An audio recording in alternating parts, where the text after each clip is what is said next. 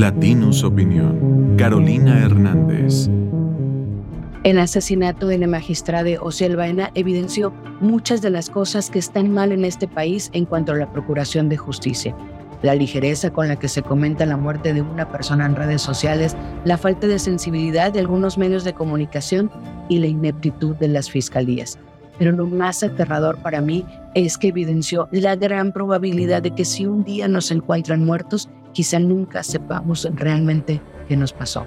Y ojo, no es que Ociel no haya podido ser asesinada por Dorian Nieves. El problema es la presteza con la que la Fiscalía de Aguascalientes llegó a esa conclusión.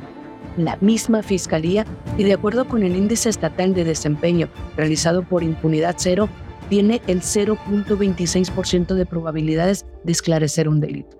Con una rapidez extraordinaria, el fiscal general del Estado, Jesús Figueroa, resolvió que no hubo ninguna otra persona involucrada en los hechos, que Dorian le asesinó con una navaja de afeitar, que luego se suicidó y sobre todo que en la pareja había un distanciamiento, por lo que todo lo demás encajaba perfecto. En nuestro país, las instituciones de procuración de justicia de los estados forman parte de los primeros eslabones en el proceso penal y sus errores, fallas y omisiones tienen graves consecuencias. De acuerdo con México Evalúa, menos del 1% de la población confía en el desempeño de las dependencias encargadas de la Procuración de Justicia y casi el 60% cree que son corruptas. En 2022, la impunidad alcanzó una media nacional de 96.3% de los casos conocidos por el Ministerio Público, lo que supone un incremento del 4.5% en comparación con el 2021. En el caso específico de los homicidios dolosos, en 2022 la impunidad fue de 95.7%, particularmente en Aguascalientes de 98.9%.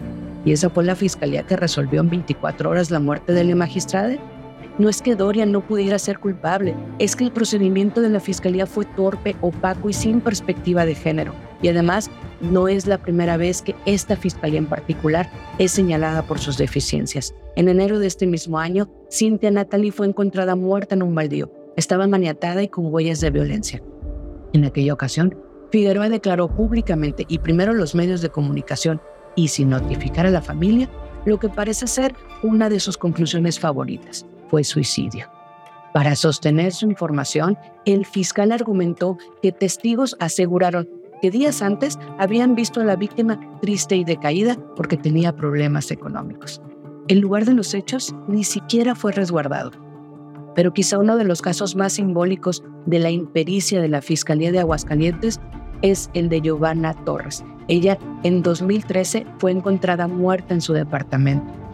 En menos de un día, la fiscalía determinó las causas. Sí, suicidio. La familia de la mujer inició un proceso legal y los errores de la fiscalía llevaron a la reapertura de la investigación. Tras años de juicios, peritos independientes determinaron que no se trató de un suicidio, sino de un feminicidio. La resolución judicial también aclaró que la Fiscalía no recolectó pruebas vitales sobre el caso, que ignoró las que tenía a disposición y que no siguió los protocolos básicos de investigación, por lo que ordenó devolver el caso a las autoridades ministeriales para que hicieran una reinvestigación, una reevaluación completa y competente. Ahora la familia espera castigo para el culpable y también para la mala investigación. La Fiscalía General de Aguascalientes es una de las que menos personal tiene a nivel nacional, de acuerdo con el Censo Nacional de Procuración de Justicia Estatal y Federal que realizó en el 2003 el INEGI. Tampoco es una de las más eficientes, pues el estudio, ese mismo estudio, revela que 37 mil averiguaciones están iniciadas, pero solo 3.900 han sido cerradas.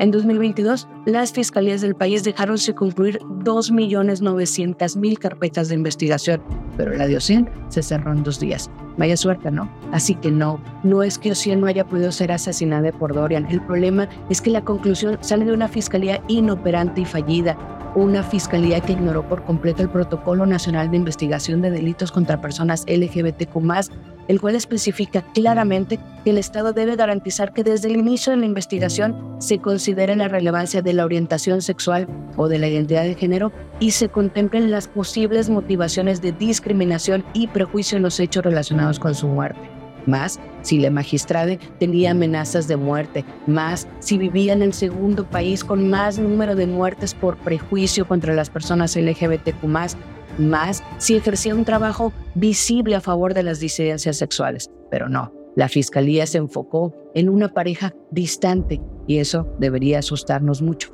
Porque si un día nos matan y nuestra pareja no nos dio un beso en el aeropuerto, quizá esa sea toda la evidencia con la que las autoridades vayan a resolver y cerrar el caso.